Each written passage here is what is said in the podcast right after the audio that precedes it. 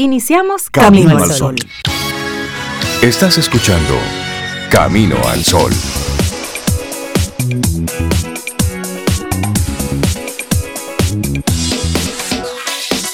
Buenos días, Obeida Ramírez. Buenos días a todos nuestros amigos y amigas Camino al Sol oyentes. ¿Cómo estás? Hola Rey, yo estoy muy bien. Buenos días para ti, para Cintia, para Laura Sofía y todos nuestros Camino al Sol oyentes que yo espero, y yo sé que tú también, Cintia y Laura, estén bien y que el huracán eh, Fiona, a pesar de, la lluvia y de las noticias que hemos recibido de parte de personas del este, tú sabes, estén bien bajo la circunstancia que estamos. Exactamente. Que estén bien, que estén tranquilos. Eh, los que ya comienzan a trabajar hoy, pues que vayamos con, cuidado, aunque estemos aquí en la, en la ciudad, protegiéndonos, porque ahora lo que viene es lluvia y gripe. lluvia y gripe por aquí. Exactamente, es para, para seguirnos protegiendo, porque aunque el ojo del huracán pasó ayer, las secuelas siguen. Es decir, días de lluvias y eso lo estaremos viendo y fue también así anunciado. Pero lo importante es, es, preservar la vida. Eso es lo más importante y bueno, ayer veíamos muchas eh, inundaciones, ríos desbordados, eh, algún, uno que otro puente que estuvo, que, colapsó. Pero bueno, ya en las, en las noticias estaremos hablando de eso. Lo importante es arrancar la mañana con esa disposición de, de inicio, de arrancar, de empezar. Así es. De, bueno, lo que pasó ayer pasó ahora, lo que toca hoy. Cada momento tiene eso, que es lo que toca. Ahora toca, bueno, pues secar, Ahora toca reorganizar, toca recoger, toca reparar. Reparar, eso es lo que toca en el día de hoy. Darle seguimiento, por supuesto, a las informaciones oficiales, eso es lo que toca hoy. Así es que esperamos que hayas vivido todo este temporal de la mejor manera posible y por supuesto la solidaridad con todos aquellos que, que perdieron sus casitas, que tuvieron que desplazarse a otros lugares, todos aquellos que tuvieron pérdidas importantes. Bueno, pues por supuesto ahí la, las acciones del gobierno desde ayer estuvieron compartiendo medidas que se iba a hacer, que se iba a tomar ya en cuenta para de inmediato desde hoy arrancar todo esto, porque esa zona, la zona este, bueno, bueno, no es un secreto para nadie, es una zona donde el turismo eh, tiene un gran espacio y se han hecho muchas inversiones y realmente ahí hay mucho del, del PIB, está ahí, mucho del presupuesto está ahí. Así que esto hay que, hay que recomponerlo rápido. Y así arrancamos nuestro programa Camino al Sol con buena intención, con buen ánimo, como siempre con esa actitud de hacer de este día, de este martes, de este 20 de septiembre, el mejor día posible. Y para eso entonces te compartimos nuestra actitud Camino al Sol, nuestra intención para hoy. hoy. Rey, me encanta. Tú eres único, tú eres única. Y eso es así, eso es cierto. Uno muchas veces no se lo cree porque intenta verse en el otro, compararse con el otro, pero no. Uno es único. Hay una sola Sobeida en la bolita del mundo. Ya. Y bueno, hasta en Marte, porque ya tomaron fotos de Marte, ¿viste? Oh, sí, James Webb. tenía, tenía, tenía unos días que no nos enviaba ah, nada, o por lo menos no nos mostraban nada no se enviaban nada, pero ayer sí nos enseñaron algunas cositas, imágenes de Marte. Y estaremos compartiendo algunas de esas informaciones. Sí, pero ahí la, actitud importante. Y, me puse yo, Rey, porque soy gemela, gemela idéntica, como dicen. Y aún así, como dos gotas de agua. Mi hermana es única, tú eres único, o sea. Y, eso? es lo importante, darse ese, ese, ese valor de yo soy único, soy especial con humildad. Por supuesto. Con humildad. Pero desde esa misma humildad, pero desde ese reconocimiento de lo único que somos, bueno, cada vez que haces algo, solamente está pasando una vez en la vida. Una vez y listo. Por lo tanto, cada cosa que hagas, cada, cada acción, cada palabra que digas, tienes que hacer ese reconocimiento de que está pasando una sola vez en la vida. De que solamente tenemos one shot un disparo, un solo momento, una sola oportunidad. Y una vez pasó, pasó. Ya pasó. Se fue. No, no, hay, no es momento de arrepentirse. ¿Por qué no lo hice? Nada. Estuvo ahí. Mira, y hoy es, hoy, hoy es un día internacional que me, me gusta la, la forma, pero sobre todo el que se celebra, que es el Día Mundial de la Libertad de Expresión de Pensamiento. Y este es. Me gusta. Y este es un, un día mundial que entre, entre tú y yo no, se celebra en todas partes. Okay. Hay países donde esto no está permitido. Pero por el otro lado, cuando tenemos y confundimos lo que es la expresión del pensamiento y esa libertad, podemos confundirla. Entonces, como estar y maltratamos a mucha gente. Entonces, hoy para volver, a volver y poner en su sitio lo que significa la libertad de expresión del pensamiento. Y esto se celebra cada 20 de septiembre y es para conmemorar la brecha de la Porta Pia en Roma, un hecho significativo mediante el cual las fuerzas patrióticas italianas derrotaron a las fuerzas del Vaticano aliadas al imperio francés. Pero, ¿por qué se celebra esta efeméride? Con esto se pretende reafirmar y apoyar la diversidad de opiniones y sobre todo el derecho a la libertad de expresión sin hostigamiento a los pensamientos, a las opiniones y a las creencias de las personas como base de la sociedad moderna. Me gusta que estemos recordando eso, porque este Día Mundial también pretende visibilizar el acosamiento y encarcelamiento de personas por ejercer el derecho a la libertad de expresión, violando sus derechos humanos fundamentales relacionados con la búsqueda y la divulgación de información, ideas y opiniones sin represalias. Y al respecto, la Organización de las Naciones Unidas en su Declaración Universal de Derechos Humanos emitida en el año 1948 estableció en el artículo 19 el derecho que posee todo individuo a la libertad de opinión y de expresión, lo que incluye no ser cuestionado por sus opiniones, el derecho a investigar, recibir y difundir información sin limitaciones por cualquier medio de expresión. Pero como tú dices, Rey, a veces tomamos eso y pasa de ser libertad de expresión a libertad de libertinaje, a libertinaje y a dañar a otros. Sí, y hace un momentito yo mencionaba esto de la brecha de Portapía, y esto fue algo que ocurrió un 20 de septiembre en 1870 y fue protagonizado por las fuerzas garibaldinas y libertarias, derrotando a las fuerzas del Vaticano que estaban aliadas al imperio francés. Y esto significó la caída definitiva del poder temporal del papado y de sus regímenes políticos de derecho divino, representando entonces un triunfo para las fuerzas democráticas, republicanas y secularizantes del mundo, y por otro lado entonces constituyó una derrota simbólica del dogmatismo, del oscurantismo y la esperanza del renacimiento de la luz, representando el triunfo de la razón y de la libertad de conciencia. Y ese es el hecho más significativo que tiene todo esto. recobrar eso, la libertad de conciencia. Sí, que yo pienso que hace mucha falta en estos momentos, no aquí solamente, en el mundo. Y hoy también se celebran dos días interesantes, Rey. Te voy a compartir uno que es el Día eh, Internacional del Deporte Universitario. ¿Tú, tú, hacías deporte? claro, en el Politécnico no era si yo, en el Politécnico no era si yo quería. Era obligatorio. tenía nota, eso tenía su, Bueno, Día Internacional del Deporte Universitario, que pretende reconocer el esfuerzo que hacen las universidades en diversos lugares del mundo para propiciar la formación integral del alumnado en la cultura física y el deporte. Y es el evento deportivo de mayor diversidad cultural y, presencia del mundo con permiso de los Juegos Olímpicos. Llega a, ese nivel, diversidad cultural y presencia del mundo, eh, comparándose y guardando distancia y respeto ¿no? con los Juegos Olímpicos. Pero el otro que te quería compartir, y que te va a encantar, a ver si hoy te haces ese regalito. Día Mundial de la Paella.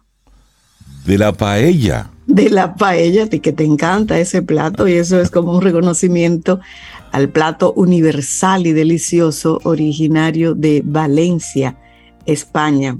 Este plato típico de origen humilde, pero que se ha hecho tan internacional que llega a todos los rincones del planeta y obviamente mundialmente conocido. ¿Qué te parece? Este un pues, regalito para ti. ¿eh? Con eso saludamos a don Andrés, que siempre se almuerza su paella los domingos. Así ah, que le mando un abrazo a don Andrés, que siempre está conectado aquí con Camino al Sol. Ah, sí. sí, don Andrés, un Camino al Sol oyente fiel. Arrancamos nuestro programa Camino al Sol, es martes, estamos a 20 de septiembre año 2022. Muchísimas gracias por conectar con nosotros a través de estación 97.7 FM y también caminoalsol.do.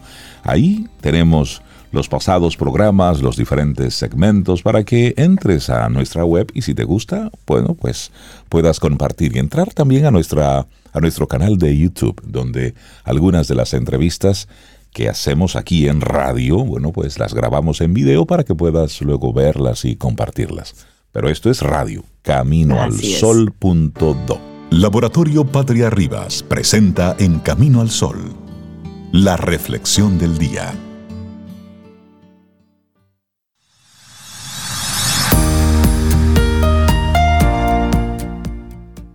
Dice Taylor Swift, esa cantautora norteamericana, si tienes la suerte de ser diferente, no cambies nunca.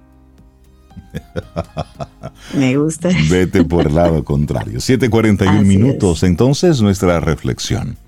¿Qué significa ser uno mismo? Bueno, ser uno mismo, rey, entre comillas. Nos insisten en este mensaje de manera constante, casi desde que venimos al mundo. Nos lo dicen nuestros padres, nuestros profesores, nuestros mejores amigos y hasta el mundo del marketing y la publicidad. De hecho, hasta lucimos camisetas con esa frase. Sin embargo, ¿qué significa realmente eso de ser nosotros mismos?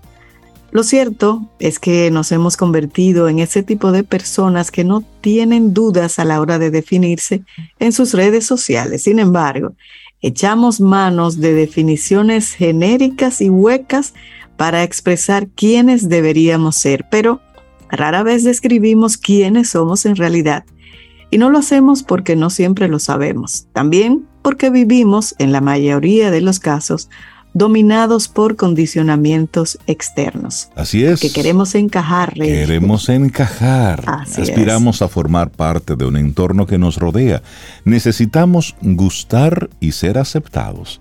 Entonces esta necesidad nos resta autenticidad y hasta bienestar psicológico. Así, en una sociedad acostumbrada casi siempre a señalar a quien piensa, siente y actúa de manera única y diferente, cuesta lo indecible atreverse a ser nosotros mismos en toda nuestra esencia. Y ser uno mismo quiere decir, en buena parte de las películas, series y libros orientados al público infantil y juvenil, se les insta a descubrir su auténtico yo. Son héroes y heroínas que rompen moldes, personajes luminosos que por sus características únicas siempre salen victoriosos. Sin embargo, cuando el niño o la niña se asoma al mundo, descubre que lo han estafado. La realidad es muy diferente. Claro, impera el reino del selfie y los filtros, recursos que desde bien temprano los habitúan a mostrar un falso yo.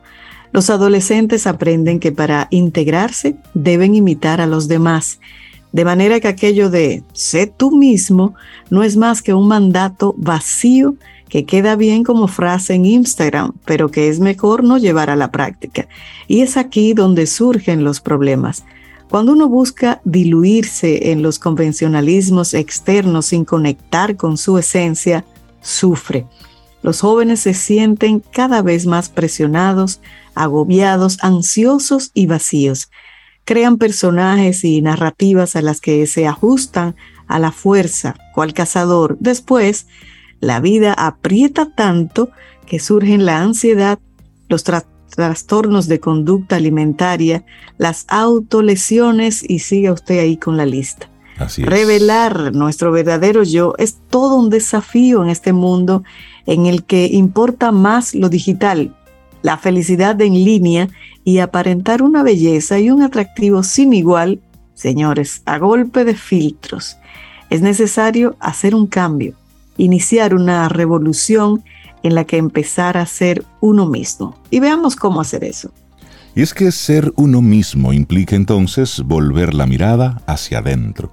Estamos tan habituados a mirar, a admirar e incluso a imitar a los demás que muchos se han convertido en autómatas sociales. Tal vez sea hora de volvernos un poco miopes para descansar la vista en lo que nos queda cerca.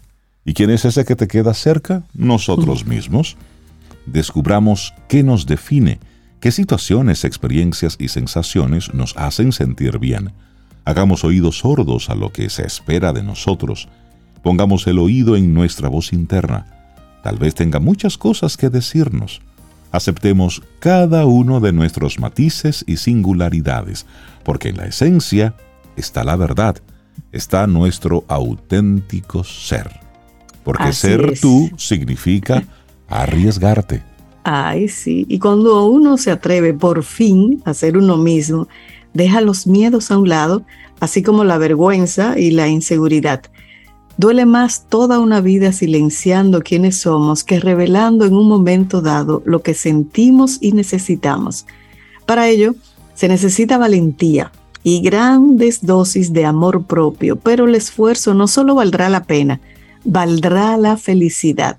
Y una investigación de Guller Boiraz y sus colegas de la Louisiana Tech University destacan un aspecto interesante. Las personas que se muestran siempre más auténticas evidencian menos niveles de estrés y mayor bienestar psicológico. Por tanto, si deseamos tener una vida más plena, vamos a atrevernos a ser nosotros mismos en cada momento y en cada situación. Y la autenticidad requiere desactivar narrativas internas negativas. Ese es otro punto. Todos somos el producto de nuestra educación de nuestras experiencias y la cultura que nos rodea. Esto significa que hemos integrado esquemas de pensamiento y percepciones claramente contraproducentes.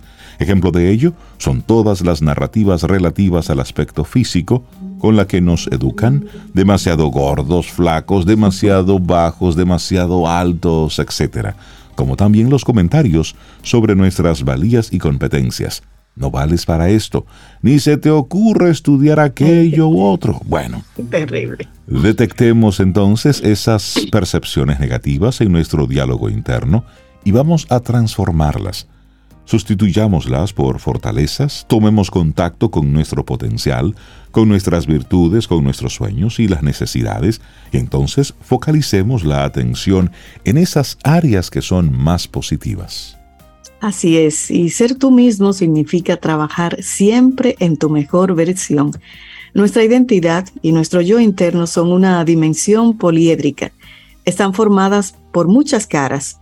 Unas son más luminosas y otras son un poco más grises. No somos perfectos y esa imperfección también integra y define lo que somos. Sin embargo, ser uno mismo significa trabajar cada día en nuestra mejor versión en dar siempre lo mejor de nosotros mismos. Esto implica también no imponer nunca a los demás quiénes somos, lo que queremos y lo que nos gusta. El respeto es clave. La autenticidad es celebrar que cada uno de nosotros tiene su visión del mundo y que todos podemos convivir. Si nos esforzamos en ser mejores cada día, en cuidarnos, valorarnos y valorar a quienes nos rodean, esa convivencia será mucho más plena.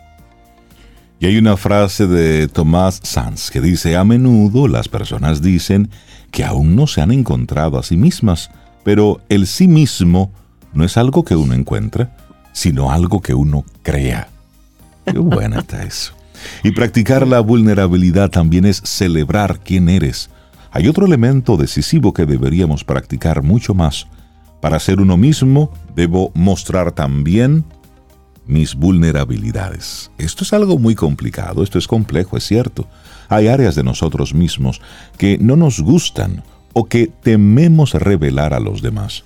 No lo hacemos porque nos asusta recibir críticas o, peor aún, que no nos entiendan. Sin embargo, para celebrar quienes somos con plena autenticidad, es bueno sincerarnos, revelar miedos, heridas del ayer, sueños frustrados y hasta enfermedades crónicas. Si todos lo hiciéramos, tal vez, descubriríamos lo increíblemente parecidos que somos caerían muchas máscaras, caerían muchos filtros y falsedades para entonces abrazarnos de una manera más auténtica, más sencilla y significativa.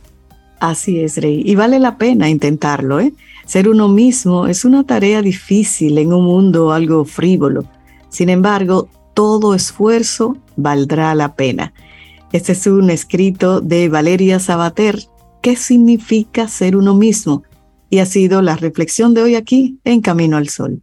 Laboratorio Patria Rivas presentó En Camino al Sol la reflexión del día. Siente y disfruta de la vida, la vida. Camino al Sol. Camino al Sol.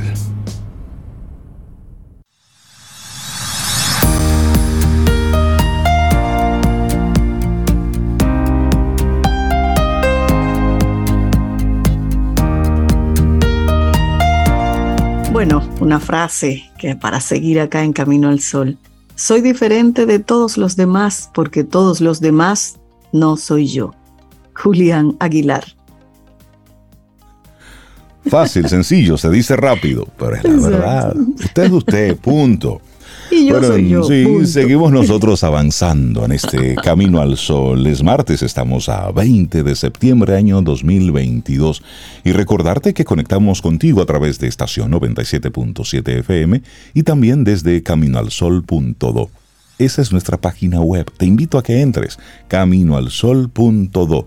Y si te gustan las cosas que encuentras por ahí y luego decides compartirlas, bueno, nosotros contentos por ello.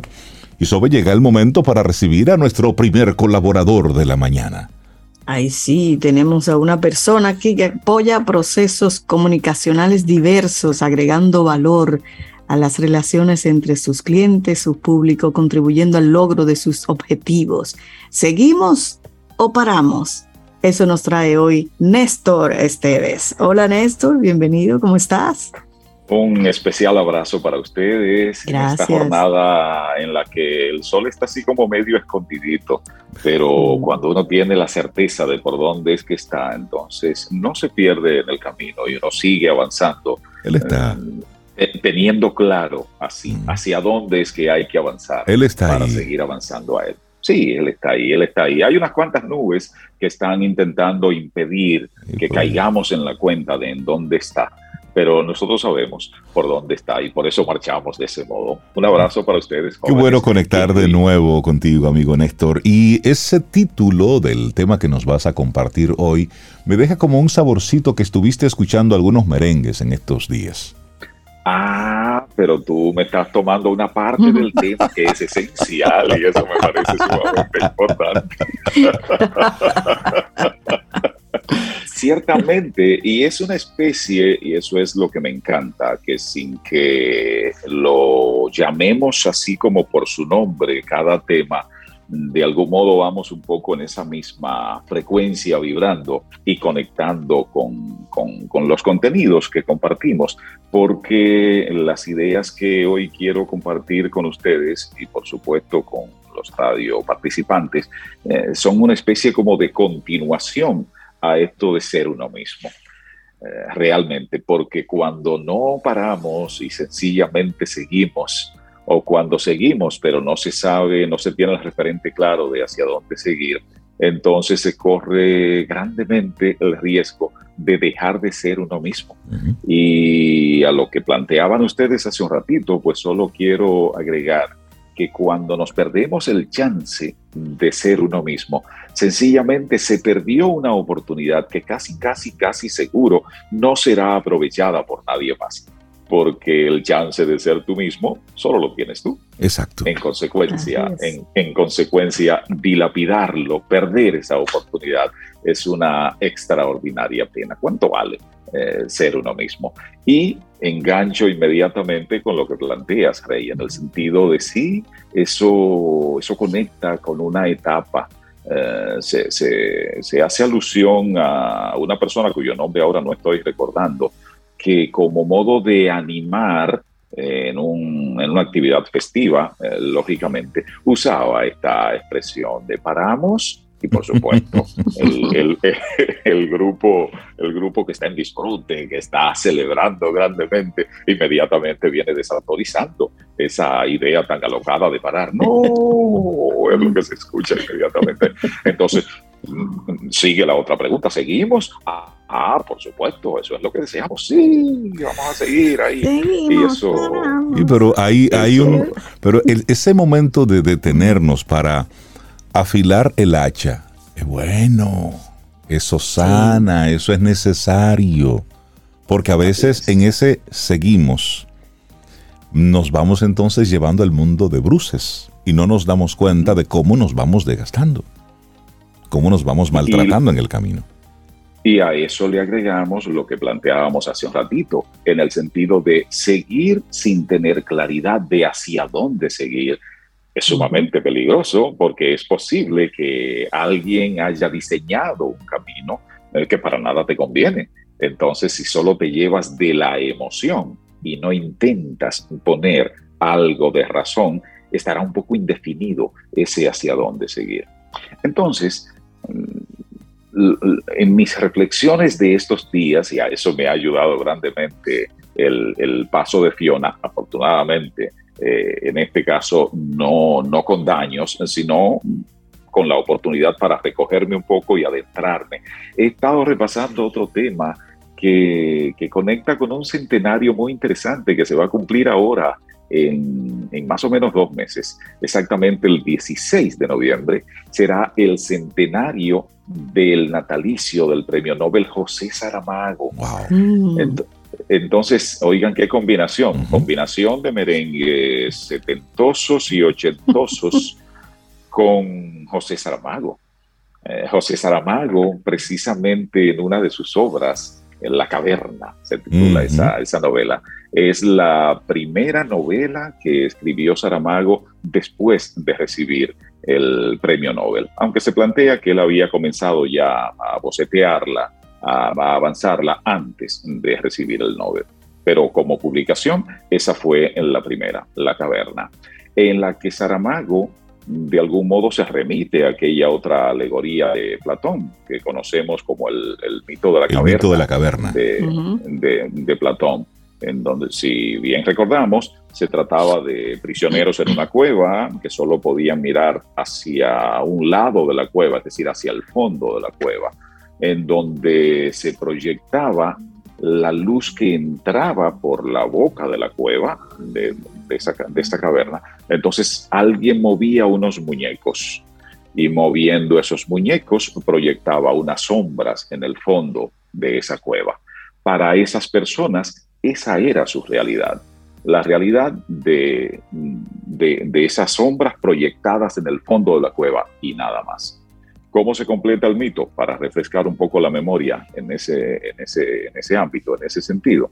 Pues uno logra escapar, sale de la cueva, lógicamente se encuentra con sol radiante, se encuentra con toda esta diversidad que es la vida, que es el mundo tal como lo conocemos.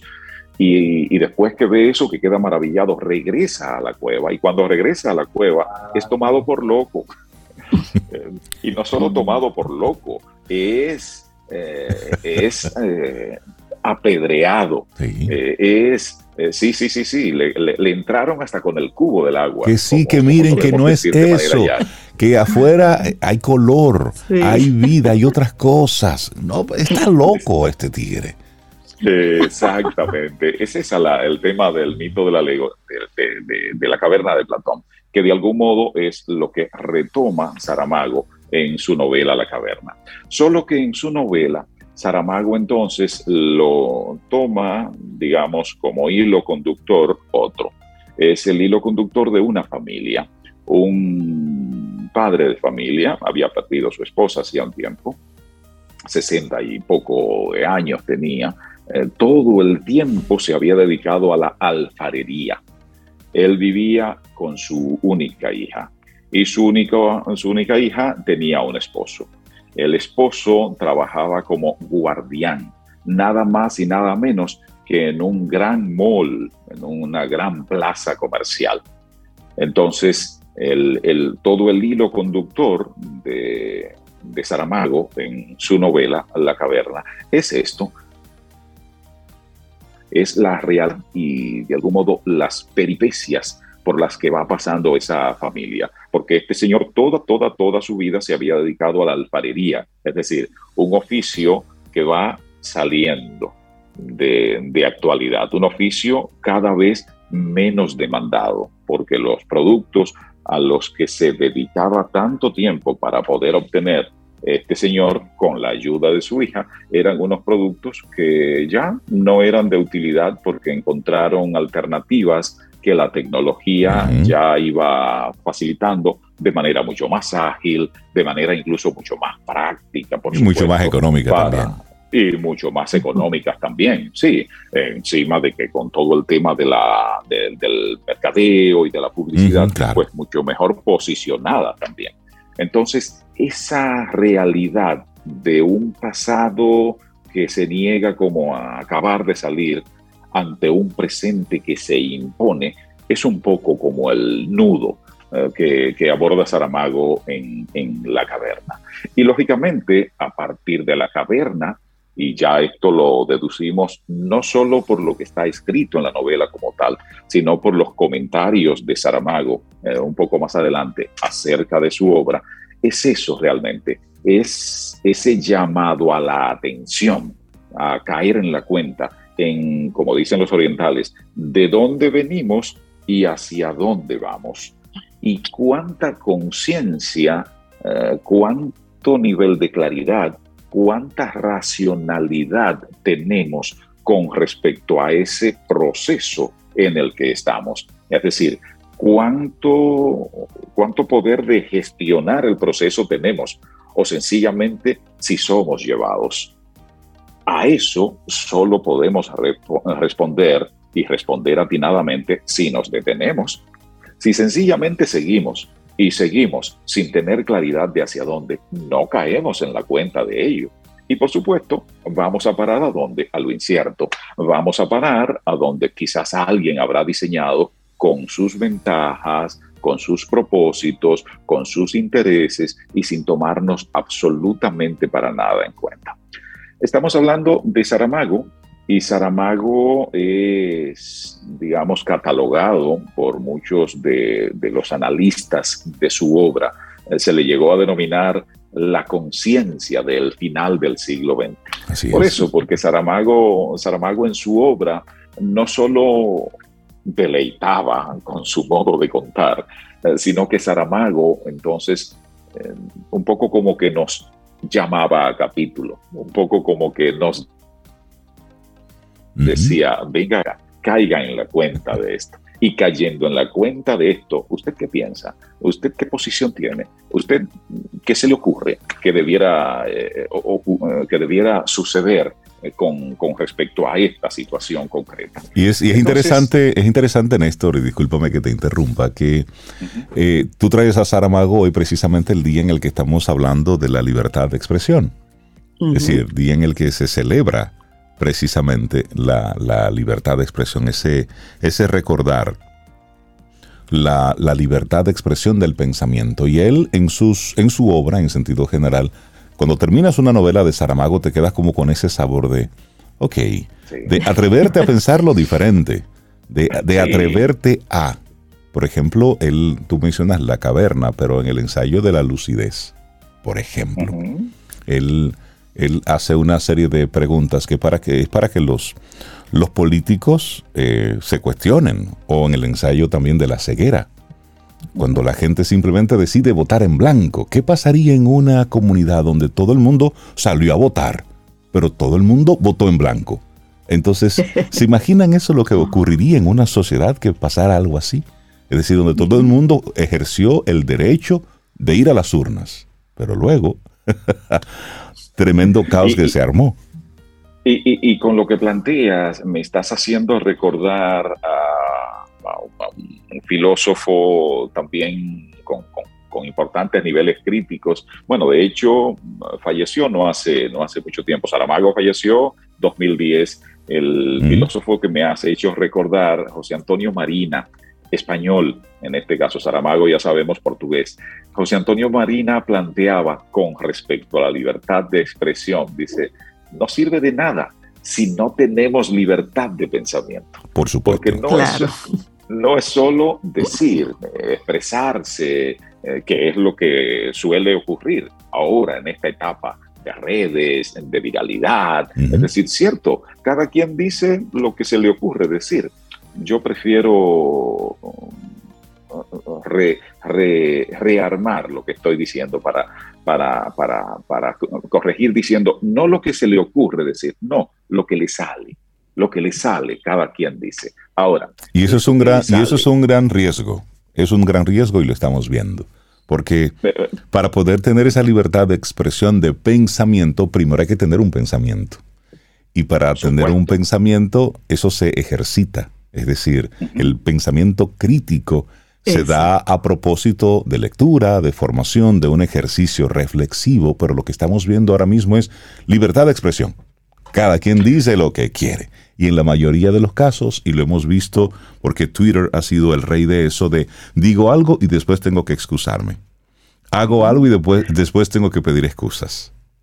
Y por eso planteo, eh, Rey, Sobe, no exactamente cada quien dice lo que quiere. Yo prefiero decir, dice lo que le sale, porque a veces dice, muchas veces dice lo que no quiere decir. Y a veces repite, repite sin, sin, sin, analizar lo que otros dicen. Y has tocado sobre un tema determinante, analizar, analizar, que cada vez es como más extraño, más raro. Es más, el común de la gente ni siquiera se, detiene a hurgar en qué significa analizar y piensan que analizar es eso. Es como ver algo y, ah, sí, mira, ya lo analicé, sin caer en la cuenta que análisis es separar el todo en sus partes para intentar entender cada parte. Entonces y después de entender cada parte, poder hacer un esfuerzo de síntesis que es reunir todas las partes, expresar de manera resumida sin que se quede ninguna de las partes excluidas. Y te hago una pregunta, te hago una pregunta, Néstor. ¿Seguimos? ¿O paramos? Seguimos. Yo pienso que hay que parar para saber hacia dónde seguir.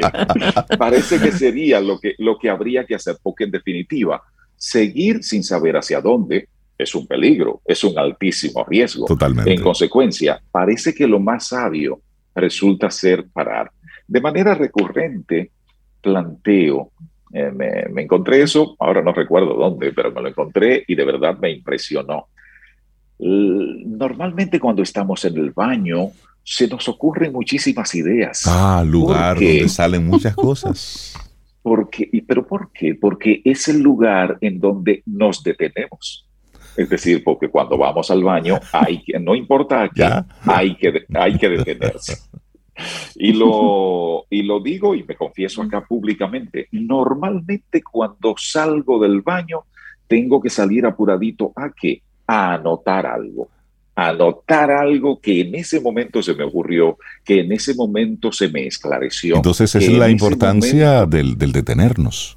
Esa es la importancia y de hacerlo como un ejercicio consciente. La gente que quiera conectar y seguir esta conversación, Néstor, ¿cómo te sigue? Esta conversación debe seguir y yo quiero que siga porque de hecho eh, voy a compartir un texto, eh, un texto que he titulado a sí mismo. Paramos seguimos. Entonces ese es un modo de que podamos continuar este conversado. Acá en Camino al Sol hay que distribuir para otros contenidos, pero este puede quedar como tarea para que lo asumamos un poco más adelante. Bueno, estará colgado en plataforma de Camino al Sol, pero también lo podemos seguir a través de arroba Néstor Esteves, que es un modo de mantenernos en conexión, que es un modo de seguir agregando valor, que es un modo de detenernos, pero no para quedarnos así estáticos, no, detenernos para orientar la marcha, para que cuando sigamos, sigamos hacia donde hemos determinado seguir. ¿Por qué? porque conectando con el segmento anterior, hemos descubierto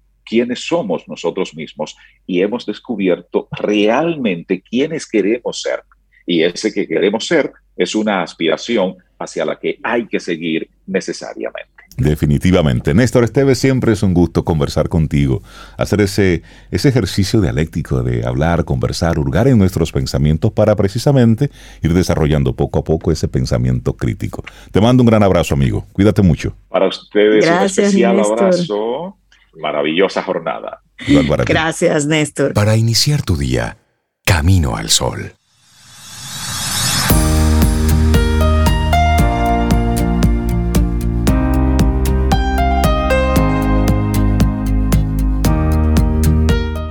La búsqueda del saber es un camino que nunca termina. Todos los días tenemos una nueva oportunidad de hacer crecer nuestros conocimientos.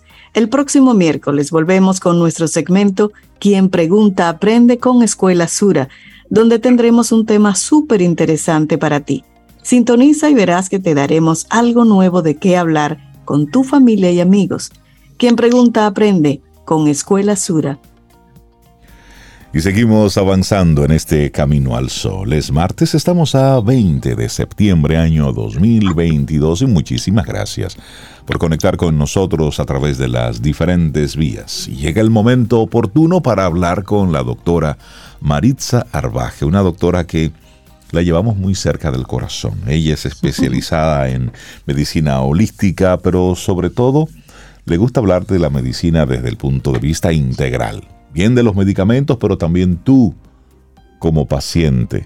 ¿Qué puedes hacer por ti? Doctora, buenos días y bienvenida. Muy buenos días. Un día románticamente lluvioso.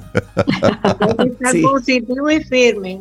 Lo que esté pasando lo aceptamos, pero con un buen sentido emocional, espiritual, porque si no tenemos control, debemos tener una actitud camino al sol.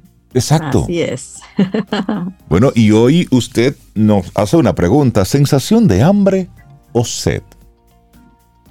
Sí, fíjate, eh, últimamente está muy de moda el, hipocampo, eh, la microbiota, que por cierto acabo de hacer una actualización con la Universidad de España, donde la gran preocupación que se está teniendo en la actualidad es la microbiota.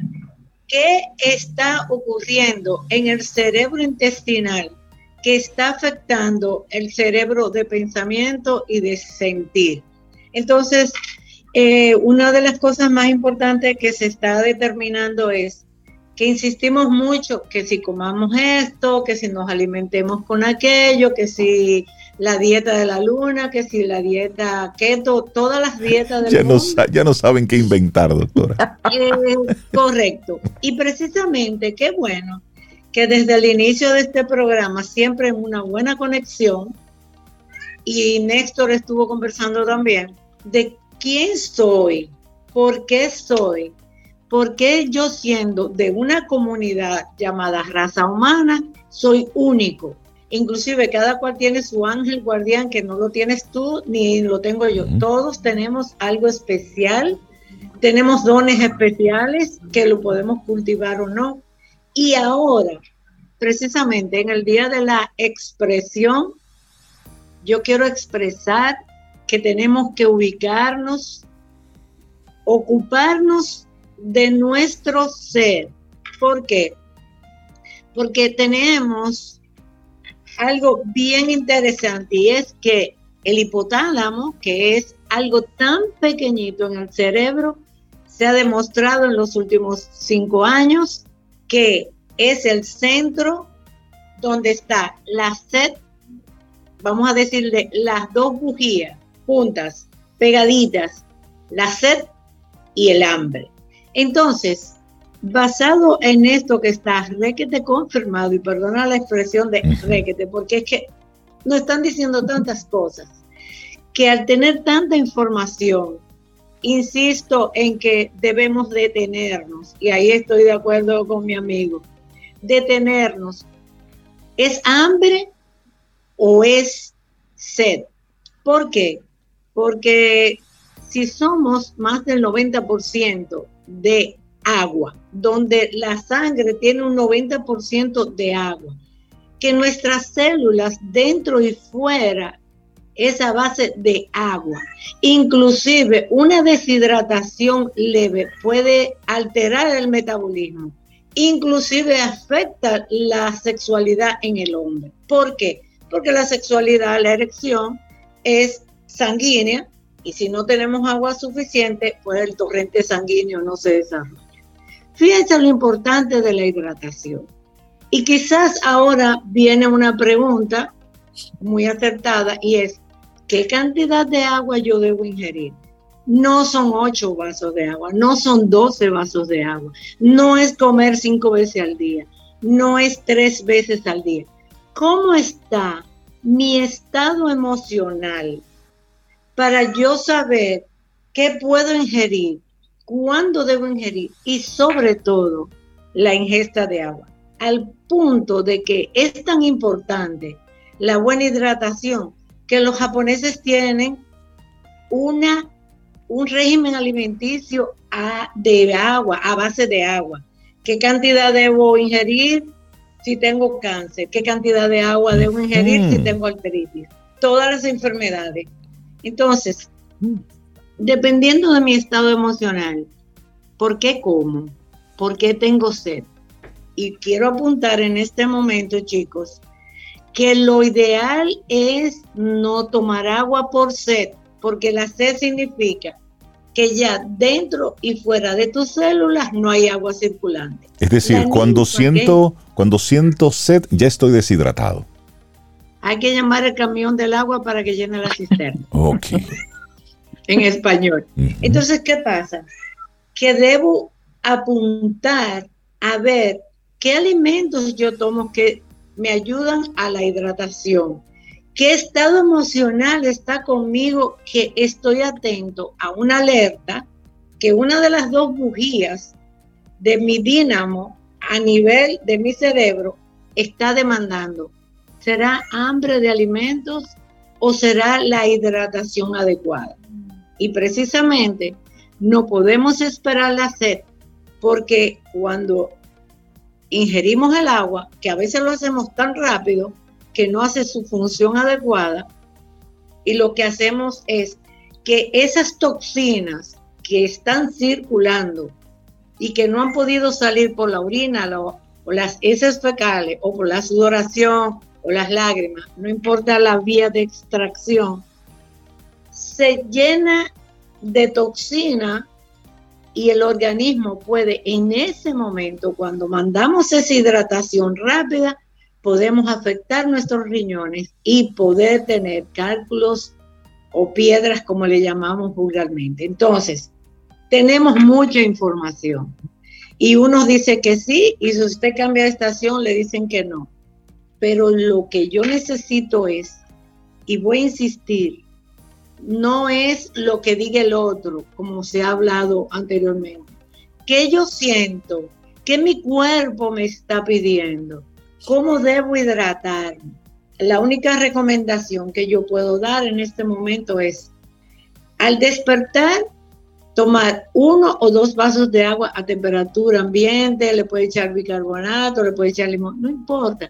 Pero sí es importante los primeros vasos de agua y sí se pueden tomar rápido, antes del desayuno. ¿Para qué? Para que aquellas bacterias, aquella microbiota que subió mientras dormíamos a nivel del tubo digestivo superior, bajen y se organicen. Porque, querramos o no, dependemos de la microbiota, de las bacterias que tenemos en el intestino. Por eso insistimos en la evacuación. Usted come, usted debe evacuar.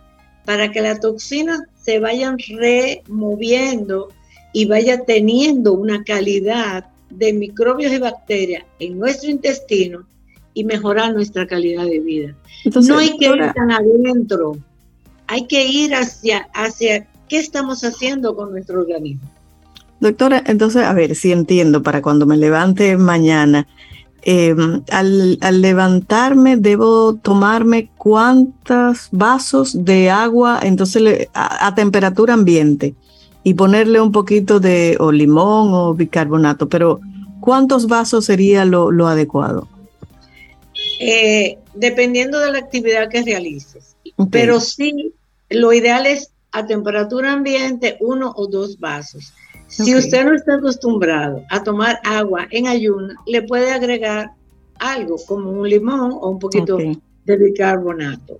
¿Por, ¿Cuál es la función del bicarbonato? Es, es un tema apasionante que dura muy buen tiempo a analizarlo. El bicarbonato lo que hace es que bloquea el pH ácido, que es donde las células que ya están muertas no produzca acidez en el cuerpo. No es acidez de estómago, es acidez de las células circulantes. Entonces, si usted tiene eh, un pH por debajo de 6, usted puede consumir bicarbonato y eso le puede ayudar, pero es pequeñas porciones, porque a veces somos tan exagerados que hasta la zanahoria que tomemos nos pueden afectar. Entonces, ¿qué podemos hacer? Recordar que somos individuales, que sentimos diferentes, pero que podemos amar nuestro cuerpo, que es lo único que tenemos. Nuestro estado emocional en conexión con nuestro cuerpo biológico, cuerpo emocional, espiritual y biológico.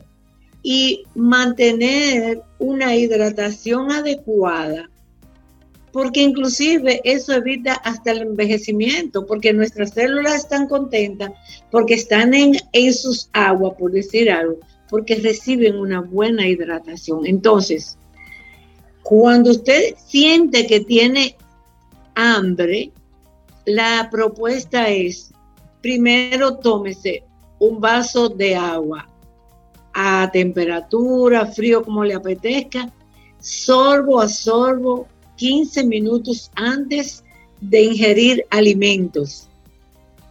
Observe qué pasa en su cuerpo, si se reduce la ansiedad de comer o se mantiene. Si se mantiene, entonces realmente su cuerpo le está pidiendo alimentos. Pero previo hay que hidratarse bien, porque somos agua. Necesitamos que este cuerpo se hidrate bien para que no tengamos dolores articulares, cefalea, trastornos metabólicos. Es todo porque somos agua. Y manejar una alimentación adecuada a sus requerimientos. Yo no estoy de acuerdo con el modismo de las dietas. Yo sí estoy de acuerdo que pensemos qué nos cae bien, cómo lo digerimos y cómo nos sentimos luego de haber adquirido esta alimentación. Porque quizás, Sobe, a ti te gusta y te cae bien el pepino, pero de repente a mí no. y si yo tengo en la dieta un pepino y me lo como obligado, hasta me puede intoxicar. Entonces pienso que a tanta información, veamos qué información recibe nuestro cuerpo, nuestro estado emocional, para sentirnos mejor porque eso es lo que estamos buscando, calidad de vida, bienestar, no es cuerpo, es bienestar emocional, espiritual. Y el agua es vital para que nos sintamos así. Entonces, doctora, la recomendación es, cuando tenga una sensación de hambre, si voy a la nevera es a buscar agua. Me tomo, más te vale. Sí, agüita, suavecito, un, vaso. Exacto, agüita, suavecito, entonces, y 15 minutos después, entonces observo. Si la sensación persiste, bueno, pues buscar algo a comer. Saludable. Y por favor, sí, y por favor, no tomen agua con la comida, mastiquen para que las salivas estén estimuladas, la secreción salival y poder hacer mejor digestión, porque la digestión comienza en la masticación y no tome agua después de una hora. ¿Y cuál es la consecuencia, doctora, de, comer un par de bocados y agua, par de bocados y agua? cuál es el impacto de eso? La secreción salival y todas las hormonas y todos los jugos que se necesitan, inclusive nosotros necesitamos tres cuartas partes de nuestra sangre para hacer la digestión.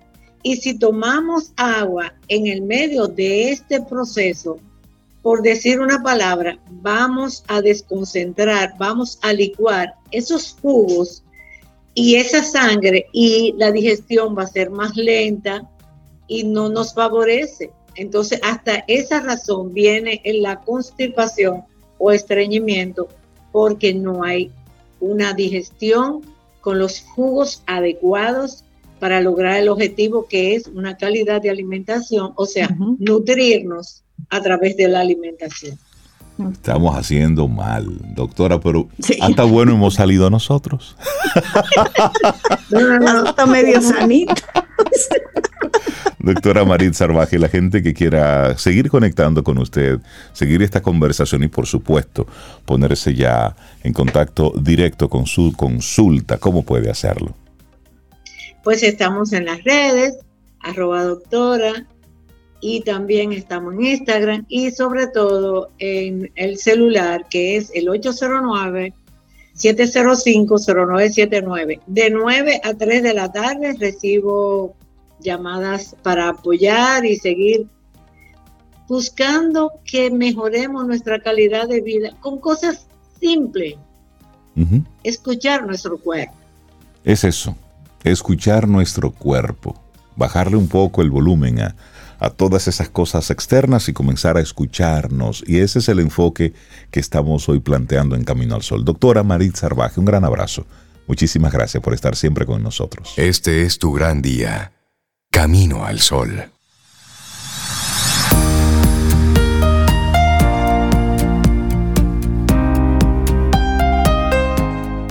Y una frase anónima que me encanta.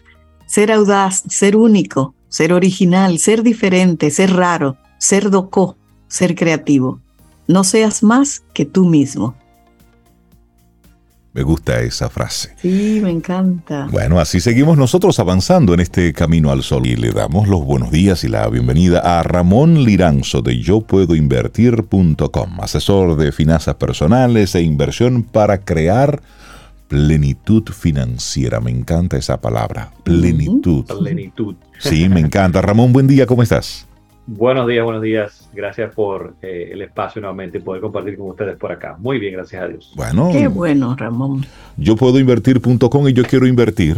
Entonces hablemos alcanzando el éxito y el bienestar con mis finanzas, con las mías, con las que estoy manejando ahora mismo. Con la de todo el mundo. Ah, con la de todos. todo el mundo puede crear su eh, éxito y bienestar. Yo quiero eh, con este tema filosofar un poco y entrar un poquito en estos conceptos un poquito eh, abstractos y, filosóficos de éxito, bienestar y tratar de eh, llevarlos a la práctica de cómo, por ejemplo, o qué relación tienen, digamos, estos términos con el dinero, porque probablemente se asocia mucho con el dinero. Y yo quiero, ¿qué tal si comenzamos con, con una con una preguntita para entrar al, debate y ver eh, qué entendemos por estos conceptos. examen, examen oral. Uf, ¿Qué ustedes consideran, por ejemplo, que es éxito? Bueno, profesor. Ah. bueno, Hay éxito para mí es sentirme tranquila y en bienestar. Eso para mí es éxito. Y como conmigo misma, bien, con mi entorno. Eso, sentirme satisfecho. eso es éxito. Para mí éxito es poder colocar cada día mi cabeza en la almohada, tranquilo, en paz. Para mí eso es éxito, de verdad. Sí. Suena muy bien, sin preocupación y sin cosas dando vuelta en la cabeza. Sí, sí, sí, sí, tranquilo, sin susto, sin es decir, dormir en pijama, no con ropa por si acaso toco en la puerta. No, no, no, tranquilo. Y bienestar, entonces, ¿qué usted deberían? Bueno, Sobe eh, enlazó dos cosas y dijo que éxito es sentirse en bienestar, pero entonces bienestar, ¿cómo lo podríamos definir? Tú sabes que para mí es como va junto, va como, para mí eso es bienestar, es estar en paz, tranquilo. Para mí lo de la almohada y la cama de rey es bienestar para mí. Sí. Eso es o sea que efectivamente hay una relación entre Para mí sí, para mí sí. hay, una para relación. mí también. Excelente. Pues entonces, como yo lo veo, eh, y, definitivamente si le preguntamos a 100 personas, probablemente el éxito va a ser diferente para cada una. Y es algo interesante. Como yo lo veo en su, en su centro, en lo más, eh, la forma más simple, más sencilla, que yo veo éxito sería como lograr lo que me propongo. Si yo me propongo que voy a ir a la cama tranquilo, descansado, sin preocupaciones y lo logro, pues estoy teniendo éxito. Entonces estoy logrando lo que me propongo. El problema entonces cuando lo vemos así es que definitivamente eh, es importante qué me propongo. o sea, qué es lo que me propongo. Entonces, eh, en ese sentido, muchas veces lamentablemente entendemos por lo regular, asociamos el éxito con lo que la sociedad por defecto nos propone o nos indica que debe ser importante para nosotros y lo que debe ser éxito. Y ahí está el problema. O sea, la sociedad entiende de repente que éxito debe ser para todo el mundo simplemente éxito financiero, o comprar mucho dinero, o tener estatus social, o una buena posición, eh, lograr éxito profesional, eh, incluso hasta, hasta lograr eh, una carrera versus otra. Por ejemplo, se puede decir que una persona es, entre comillas, más exitosa que otra porque logró tal o cual carrera. Entonces, ahí está el problema donde definitivamente a veces más importante que el qué, yo digo que para nosotros debe ser el para qué o el por qué. Y el punto está en si eso que me propuse, ese qué, es importante para mí, es valioso para mí, es algo realmente que yo valoro, porque se da algo muy interesante y es que si no, entonces puedo tener éxito, pero de repente no me va a entregar bienestar. Yo puedo lograr éxito, lograr lo que me propongo, yo puedo lograr acumular mucho dinero, yo puedo lograr esa carrera, yo puedo lograr muchísimas cosas que la sociedad entienda que son importantes, que es éxito, y al final no logro bienestar. Y hay una frase de Tony Robbins que a mí me encantó cuando la, escuchó, la escuché, porque va muy vinculado con esto, y dice que el éxito sin realización o satisfacción, digamos, es el mayor fracaso, porque entonces puede ser una vida vacía es, decir, que yo lograr lo que me propongo y tener éxito sin que eso que me propuse sea valioso para mí, podría ser un desastre. Y es muchas veces lo que le pasa a muchas personas. Y es para hacernos la pregunta, Ramón, ¿con qué sabor me queda al final de, ok, de todo este esfuerzo, terminé, ok, listo, ¿con qué sabor me quedo? ¿Valió la pena? ¿Valió la pena? alineado con mis valores? Exactamente. Es decir, ¿valió todo el esfuerzo, las, los sinsabores, las malas noches, eh, el, vivir con ese susto constante. Los sustos. ¿con, qué me quedé? ¿Con qué me quedé? Y esa pregunta es buena hacerla, porque entonces vivimos saltando de una cosa a otra. Y es como si no obtuve esa sensación que quería en esto, pues entonces vámonos a algo más grande, más retador, más. Pero óyeme, exactamente. y sigo corriendo, y sigo corriendo. Entonces ahí es un poco preguntarnos, como decía Néstor más temprano, ¿seguimos o paramos? Buenísimo, exactamente, exactamente. Entonces sí vemos una relación definitivamente entre, el bienestar y el éxito. O sea, si el éxito es lo que me propuse y logro, pues va alineando mi valor, entonces sí eh, voy a obtener, obtener bienestar. Eh, perdón, ¿no? El asunto del bienestar. Y aquí...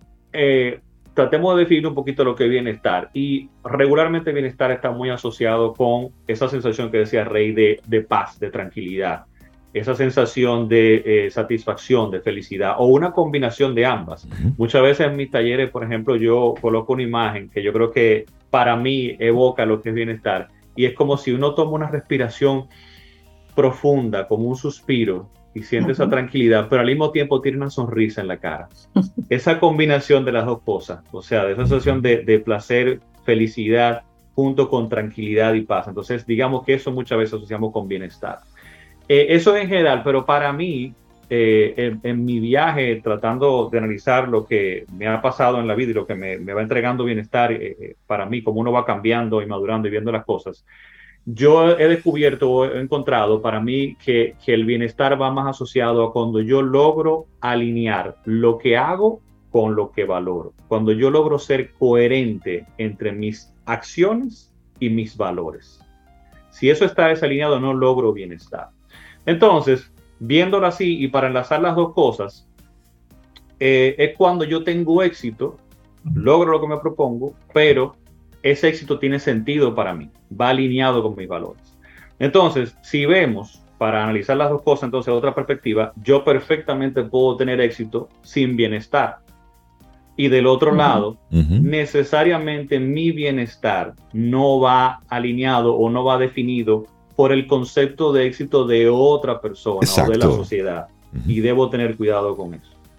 Entonces, ¿cómo estos dos conceptos se relacionan con el dinero? Bueno, pues muchas veces, como decíamos, se entiende que el dinero es lo que me va a atraer o que bienestar es conseguir mucho dinero, que éxito es el éxito solamente financiero. Y yo lo veo al revés. Para mí el dinero es la herramienta más poderosa para lograr éxito y bienestar, si sabes utilizar. Entonces, ¿a qué me refiero? ¿Cómo, ¿Cómo es esto? Que el dinero puede ser una herramienta poderosa para éxito y bienestar. Bueno, cuando el dinero está creándome estabilidad, cuando el dinero me está eliminando vulnerabilidad, cuando me pone en una posición de poder tomar decisiones de vida. Bien. O sea que en conclusión, con respecto al éxito, por ejemplo, el dinero me va a ayudar a alcanzar mi definición de éxito. Y con respecto al bienestar, por ejemplo, uno va a lograr crear bienestar a través del dinero cuando uno aprende a verlo como una herramienta para libertad, como una herramienta para poder tomar decisiones, como una herramienta para poder alinear lo que uno hace con lo que valora. Y aquí tengo una frase, un parrafito, con lo cual yo quise como tratar de, cerrar y concluir, traer como esa conclusión de cómo ese dinero eh, es, puede ser la herramienta para lograr éxito y bienestar y no al revés. Y dice de la siguiente forma, el dinero, la estabilidad financiera, manejar adecuadamente mis finanzas, me va a permitir el espacio para definir y descubrir lo que yo valoro, para poder definir entonces qué es éxito para mí y entonces crear bienestar alineando lo que hago con lo que valoro.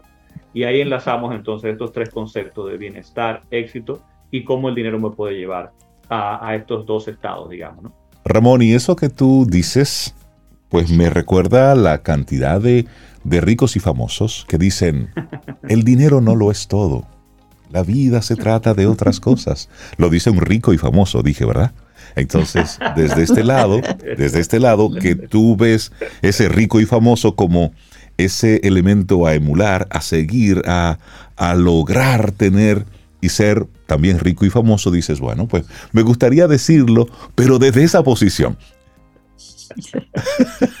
Completamente, sí, y es así, o sea, eh, yo creo que hay, es, es una, porque sí, o sea, vemos muchas veces que, el que dice eso, por ejemplo, es el que tiene ya todas las posibilidades, el que tiene, ha alcanzado un éxito financiero. Y que se dio cuenta, no, y, y, a lo mejor sí, se dio cuenta de que, ok, tengo esto, tengo esto y tengo lo otro, pero por dentro todavía siento que me falta algo. ¿Mm? Sí, y de eso que hay que cuidarse. Y entonces te iba a decir que muchas personas ven y dicen, ay, bueno, pero yo quiero estar en esa posición, que esa sea mi preocupación ahora, que me eliminen toda la otra financiera, por ejemplo. Qué bueno desde ahí. Pero yo lo que creo es que eso debe servir como una alerta para tratar de, en el camino de nuestra vida, ir descubriendo que, que el dinero y que el éxito financiero es importante, que es lo que yo quiero como traer aquí a colación, es importante, es una herramienta importante pero tienes que identificar qué es lo que estás persiguiendo y que el dinero sea que te ayude a eso que, quieres perseguir o que quieres alcanzar y que no sea el éxito solamente financiero porque no vas a lograr bienestar. Sin embargo, jamás le quiero restar eh, importancia al, dinero. Es cuidarnos de no llegar a esa posición. Y en, ese, en esa misma línea, Ramón, eh, observar lo que está ocurriendo. Cuando vemos el dinero como un fin en sí mismo, y no como una vía para tú lograr las otras cosas que tú muy bien hablas de éxito y bienestar, sino que el dinero se convierte en el fin. Tener dinero por tener dinero. Vemos entonces cómo un político corrupto no se sacia nunca y ya no son suficientes 500 millones de pesos, ni mil millones, ni cuatro mil, sino 15 mil, 20 mil millones, porque nunca es suficiente, porque el dinero no es suficiente. Cuando ves que un grupo de jóvenes se alía, se agrupa para estar estafando a un grupo de envejecientes en Estados Unidos, por ejemplo, y luego tú dices aquí, es que me están quitando mi dinero, lo, que me, lo que he trabajado, y no eres consciente de que ese dinero que tú tienes en las manos es fruto de una estafa, y no lo entiendes, y lo, lo quieres justificar como que es fruto de tu trabajo y no como fruto de una estafa, es porque estás viendo el dinero como un fin en sí mismo. Entonces los valores totalmente los desvirtuamos. invertidos completamente, definitivamente, sí. Y ahí la, la y, creo, como te digo, o sea, todo eso en ese, en ese trayecto e, es, es evidente que el desenlace es, negativo para la persona. Por supuesto. O sea, negativo en, en, destruir su, su, vida, su reputación, pero aparte de eso también no va a lograr satisfacción, va a vivir con muchísimos eh, problemas internos y emocionales y demás, porque no va a lograr satisfacción. Porque nunca es suficiente, Ramón. La gente que quiera conectar contigo a través de todas tus plataformas, ¿cómo puede hacerlo? Eh, claro que sí, está el blog yo puedo invertir.com y a través de todas las redes sociales, Facebook, Instagram y YouTube está como yo puedo invertir, es la cuenta para seguirnos ahí a la orden eh, para todos ustedes. Buenísimo. Ramón Liranzo, de Yo Puedo Invertir. Gracias por traernos hoy este tema. Alcanzando el éxito y el bienestar con mis finanzas. El éxito y el bienestar. Qué bueno es que cada mm. uno lo defina en lo poco, para que luego podamos dimensionarlo. Ramón, que tengas excelente día. Gracias, igual. Un placer. Gracias, Ramón. Un abrazo. 849-785-1110. Ese es nuestro número de WhatsApp. Escríbenos. Camino al Sol. Siempre sé una versión de primera clase de ti mismo en lugar de una versión de segunda clase de otra persona. Judy Garland. ¿Lo quieres más claro de ahí? Llegamos al final de nuestro programa por este martes, mañana miércoles, mitad de semana. Si el universo sigue conspirando, si usted quiere y si nosotros estamos aquí, tendremos un nuevo camino al sol. Y esperamos que hayas disfrutado del contenido del día de hoy. Recuerda nuestras vías para mantenernos en contacto. Hola arroba caminoalsol.do. Visita nuestra web y amplía más de nuestro contenido. Caminoalsol.do. Hasta, una, próxima, edición. Y pásala bien.